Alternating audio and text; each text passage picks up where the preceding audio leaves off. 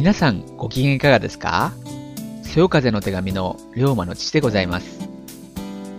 えー、2008年春よりそよ風対談をお送りしておりますが、今回は2011年春、その第7弾です。今回のスペシャルゲストは、シンガーソングライターで、株式会社歌の国代表取締役の堀川ひとみさんです。堀川さんは、発達障害のアスペルガー症候群の当事者でもあります。今回、堀川さんには、ご多忙な中、貴重なお時間をいただけたことを大変感謝しております。対談は全部で3編となりました。第1編は、堀川さんの音楽活動、ストファイ、ハッピーリレープロジェクト、東日本大震災に関するお話などです。また、第1編の最後には、堀川さんの歌、ともしてをお聴きいただけます。対談日は、2011年4月12日、川崎の会議室で行われました。それでは、第1編をお聞きください。じゃあそういうことで本日はゲストにシンガーソングライターの堀川ひとみさんをお迎えしました。はいどうも。いらっしゃいませ、えやってきました。はい今日は本当お時間ありがとうございます。はいありがとうございます、えーひとみさんはあの花粉症ですか？そうなんですよ。今大変でちょっと鼻声でしょ？僕も鼻声です。鼻声同士ということで今日は。ね。えーぜひよろしくお願いします。はい。はい。であの堀川ひとみさんのこと僕はいつもひとみさんと呼ばせてもらってるんではい。それでひとみさんは僕のことをそよちゃんとうん。呼んでいただいていいですかね今日は。あいいですよ、ええじゃあじゃあそれで今日は行きましょう、はい。なんかねちょっとあのー砕けちゃう番組になると思いますけど ぜひね楽しく皆さんにいね。えお届けしたいと思います。行きましょう。えうん。じゃあ、えーそういうことで、えーい、ろいろなんかご質問とかさせていただきますので、えーはい。今日はえーよろしくお願いいたします。はいよろしくお願いしますでそもそもあれですよね。あの最初僕ひとみさんとお会いしたのは、はい。えーとちょうど去年のね2月だったんですけどツイッターではいはい。ひとみさんが、えーツイッターをやられてるということで、はい。それで、えっとそこに発達障害のシンガーソングライター的なことを、そういうようなことが書いてあってうん。ですごい興味を持ったんですよ実は。私の子供があの自閉症なんではいはいやっぱり、あのはいうんなかなかシンガーでそういう方がいらっしゃらなかったんでね。でさらにその川崎で活動されてるということで、えっと武蔵小生にはい。お伺いしたんですけど、はい。はっとびっくりしました。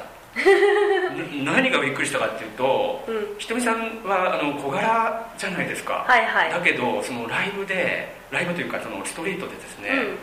トイトイピアノですかあれトイピアノ。トイピアノを使いながらはい。その本当に何もマイクも何も使わずうん。その本当生の歌声をストリートの人たちに聞かせてる姿を見てそれでそのなんていうんですか僕もストリートってもあんまり見たことなかったんですけど、あのうん胸の奥にこう伝わるようなですね何かを感じたんですよ。ええ。で私会社帰りだったんですけどすごい本当でもうあの帰りに雪が降る中でですね すごいなんかこのその余韻に浸りながら、はいはい。うん。実際今ここにもアルバムがあるんですけども、はい。あの3枚。このアルバムをちょっと購入して家でも聴いたんですけどはい。震えましたはっきり言ってなんか、ね、え寒かったからじゃないんですか？いやいやいやいやえー。そんなことないですよ。えー、本当ですか？え本当にそんなです嬉しいな。本当にあのなぜかっていうと、うん。それがねこの間も実はあの、はい。3月のうん。12日だったかな13日だか、うん。あの震災の後はい。ストリートで、うん。あの節電ライブということでやられたのを聞はい。いた時も、やってますね。うん。実はあの時もね震えました。なんかねひとみさんの歌を聴いてるとはい。なんかわかんないけど震えてくるんですよ寒いとろころでばっかり演奏してるから絶対そうですって。いやいや。でもなんでなのかなってそれが考えた時に、うん心がね。なんかね、うん。うんなんかこう胸の奥にこうはい響いてくるような歌声なんですよね、うんだからもう今日もね実はあのこの番組聞いていただく方っていうのはもしかしたらひとみさんのことを知らない方が多いと思うので、そうですね。はい。のぜひねあの、うん。この機会に一回来路上の近くの方は路上にも行っっていただきたいしそうですね、えーあうん。のライブとかもね全国回られてるようであれば、その現地にも行っていただきたいなと思うので、はい。その紹介も兼ねて、はい。今日はあのいらしていただきましたんで、はい。皆さんよろしくお願いします。はい。見てね。はい。であの路上のトイピアノでやられてる理由っていうのは何かあるんですか？あれはどういう理由なんですか？あれはあの路上でやるなら路上だけのというか、まあ、路上でできることを、まあ、やろうということであのライブハウスとかのライブだとえ電子ピアノとか生ピアノとか、そういう機材がもともとあって、えーそれを拡張する、まあ、音を拡張する、えーアンプとか、うん。そういうものがあってあのライブをすると。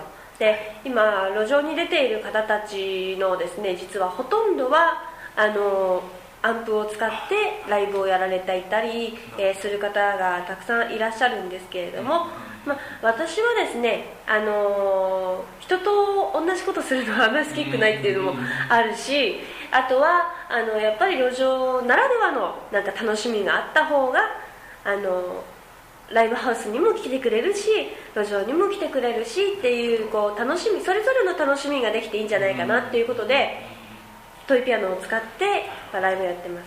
路上なんでやっぱりあのええ。電源がないとかね、はいはいはい。あのそれから、まあ、そういう機材がないとか、うん、そういう部分を、まあ、逆手にうん。取って、はい。まあ、やりたいなということなんですよね。はい。そういうことですか、はいや逆に私もすごい新鮮だったんですよ。私もどちらかというと路上ライブはあんまりこううん。足を止めて見る方じゃなかったんですけど、うん。うんただ例えば駅前でうん。やってるこう方たちにこう通りかかると必ずアンプを使って、うん。音量は比較的大きな音でやってるって方が多かったんですけど、うん。ひとみさんの場合は本当に逆にあのトイピアノで本当生声でってやられてたのがすごい新鮮で、うんえだからねいろんな人がそういうふうにおっしゃるんですけど、でもさそよちゃんさ、ええあの何年か前とかにね、うん。あのストリートライブをやっていた若者の人たちはアンプ使ってました？うん。そうだね。あのあんまり使ってない方のイメージがすごく最近かなもしかしたら。確かに。うん、あのたと例えばあのホコ天とか、うん。そういうものが始まってからは割とこう派手にバンドさんがうん。そのストリストリートで活動しだしたりとかうんっていう流れはあったんですけれども、うん。まあ、それとは別個で昔からその音音がこう音響設備がない中でこう、まあ、ちょっとストリートに立ってこう演奏しているっていう、まあ、ミュージシャン、まあ、ギター抱えてねやってる人たちとかはずっと昔から脈々と実はいたわけなんですよねうん。最近見なくなったのかそれともいらっしゃるんだけどそういう方たちが多くなったのかってどうなんですかね？あのーアンプ使ってやる方が増えたんですね。あ、うん。やっぱりそういう方向なんですか？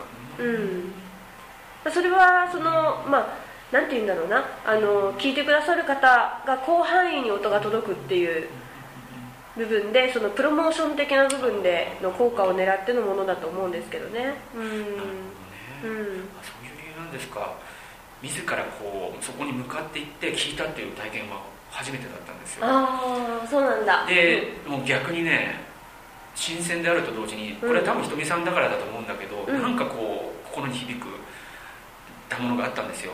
だから、うね、これからも本当に続けてもらいたいしぜひねあの多くの人に聞いてもらいたいなっていうのが僕の中の個人的な感想なんですね。あありがとうございます。うん。えうん。ーであれですよね今あのストリートは3箇所ですよねあのそうですね。えーはい。具体的にはあの教えていただけますか？どういった場所でやられてるのか。はい、はい。えー、とまず曜日がですね、えー水曜日、金曜日、土曜日と、え3日間やってまして、えーまず最初の水曜日は JR 武蔵小杉駅の北口北口はい。でやっています、はい。あの駅の真ん前じゃなくって、えーエクスエクセルシオールカフェっていうあのお茶屋さんがあるんですけど、あはい。えー喫茶店ね、はい。の、えー前あたりでやってます、はい。それから、えー金曜日は第1第3金曜日限定なんですけれども、えー。JR 蒲田駅の東口の中洲のところでやってます。東口ですか？はい JR の蒲田駅ですね。そうですね。はい。はい。わかりました。はい。それから、えー、と土曜日はですね、はい。伊勢崎モールって言いまして、伊勢崎モール。あのゆずさんとかがね前にえー。ストリートライブをやられてすごい有名になった場所なんですけどここはあの JR の関内駅からちょっと歩いたところにあります伊勢崎モール。でここをやってます。で、えっと時間がですね、ええ。っと蒲田と伊勢崎は、えー10時からやってるんですけど、10はい。武蔵小杉はちょっと早い時間で8時から9時までやってます、はい。詳しくはあのブログの方にも書いてありますので、はいブログの名前は何ていうブログですか？はい、えー、とブログの名前は、今は、えー、と禁断のマイルームですね。禁断のマイルーム。はいこれはなんかあれですか？あのラジオ番組か何かの名前から取られてるんですか？そういうわけじゃあないですか、のーもともとええ。ー、と確かに「禁断のマイルーム」っていうラジオ番組はやってたんですけども、えーとほんえー、とあのブログはですねもともとは、えー2005年だか4年あたりからあるブログでしてで、えー最初はですね当時、えー禁断のマイドリーム」っていう曲があったんですねでそこから取って、まあ、禁断のマイルームっていう。うんなるほど。うん。そうですね。じゃあそのえー、と禁断のマイルームにを、はい。えー訪ねればひとみさんの情報がはい。得られると。そうですね。例えばライブ情報なんかもそこで得られるわけですか？そうですね。あそうですか、はい。わかりました。ぜひあのブログ「禁断のマイルーム」で検索すると出てくると思いますんで、えーそうですね。えあそうだ。堀川さんの名前の方がいいですね、うん、の方がね。怪しいサイトが出てくるとね困るから禁断のとかで検索しちゃうと、じゃ堀川ひとみさんは、えー堀川は、えー、と堀川土の堀ですね、はい。えー川は三本川、はい。ひとみさんは、えーひらがなでひとみってはい。いう名前で出てくるってことですね。そうですね。はい、はい。じゃあ皆さんぜひ検索してあの訪ねてみてください。はい、はい。待ってます。はい。あともう一つなんですけどひとみさんは、はい。あの私ちょっとこの番組知らなかったんですけども、はい。2007年に、えーテレビ朝日系列の全国番組の、えーとはい。ストリートファイターズ。はい。これで、えっと、なんか投票で全国1位になられてるところなんうんですそうですね。はい。あ。それはえあの視聴者が見て投票してはい。っていう形の番組だったんですか？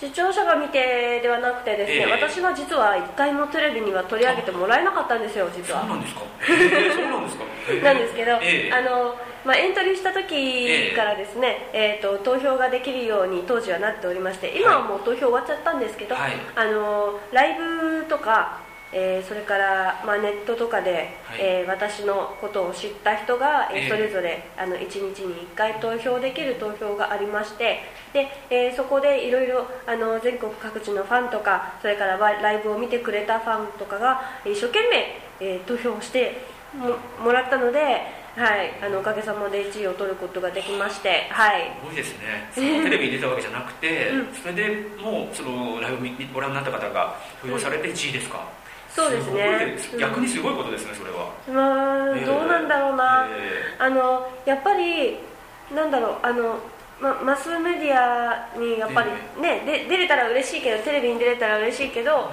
でも、まあ、それ以前にすごいたくさんの方に支えていただいたっていうのはすごい嬉しかったですよね、うん。なるほ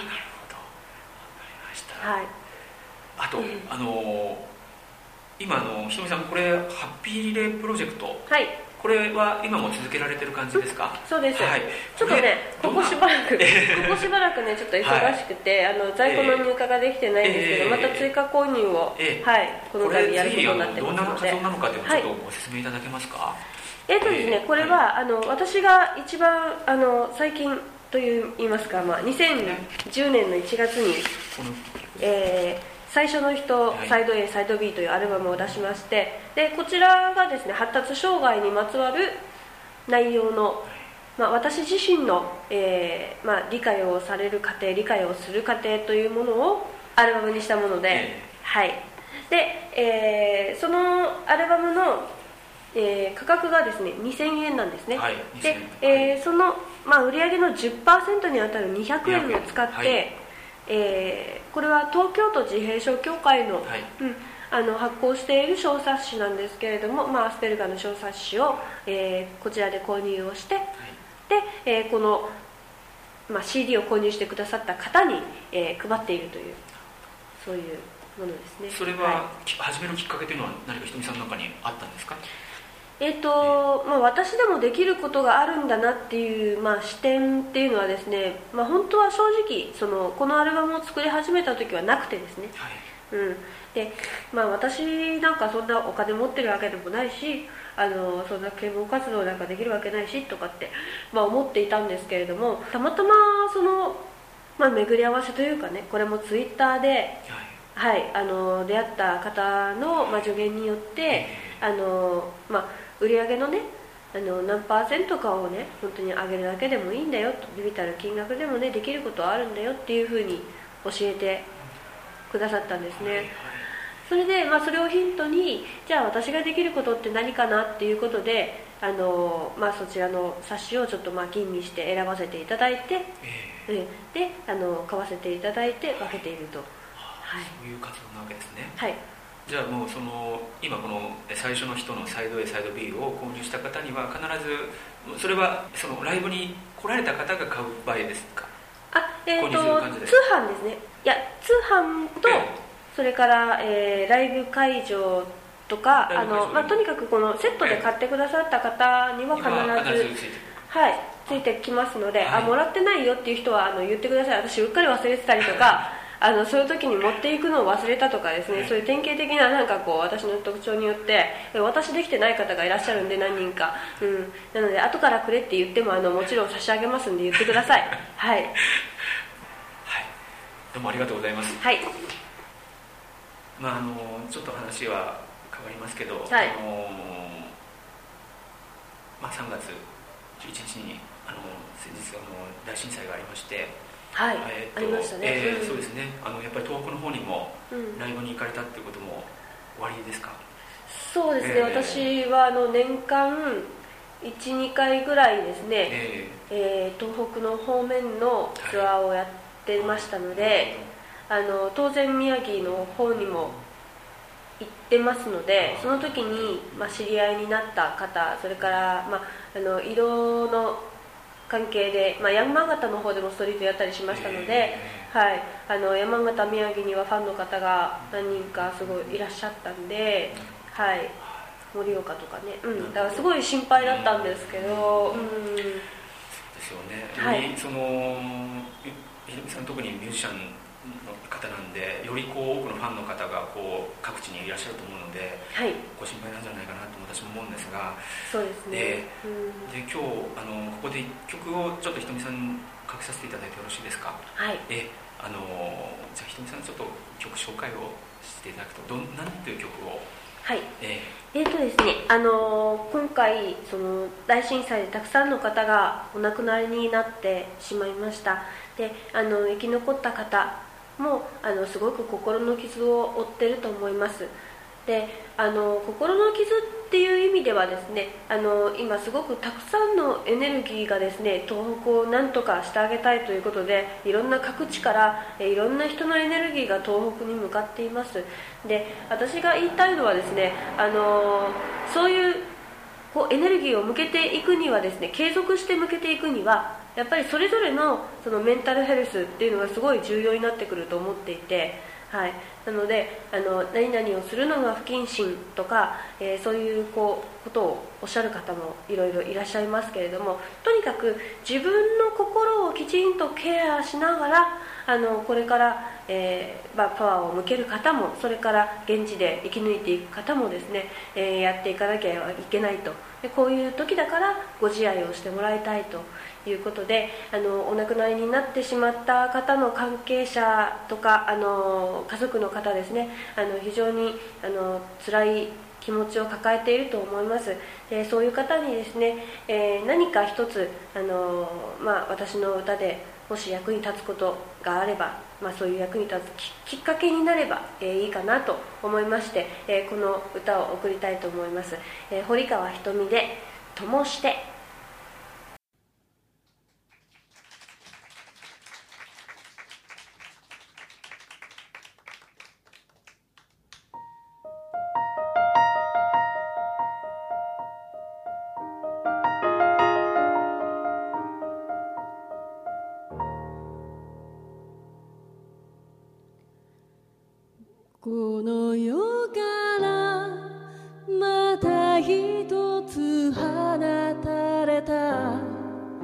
命とゆなの小さな炎あなたは涙で消しますか？それとも心に。どうしますか？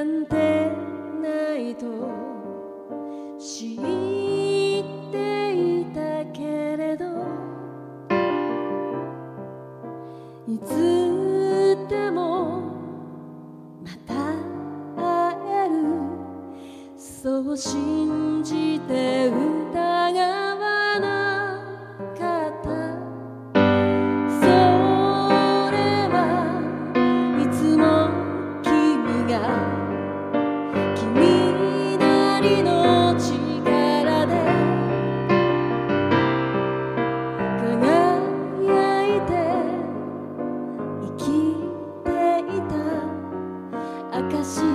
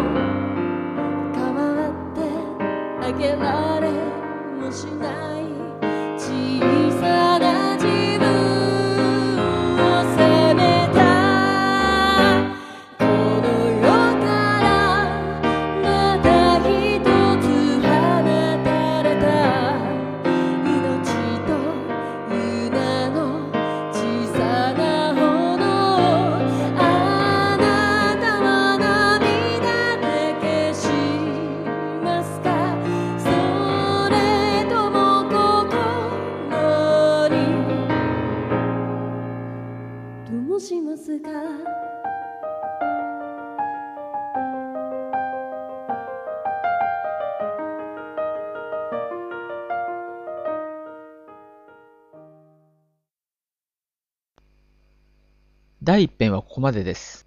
続いて、第2編をお聞きください。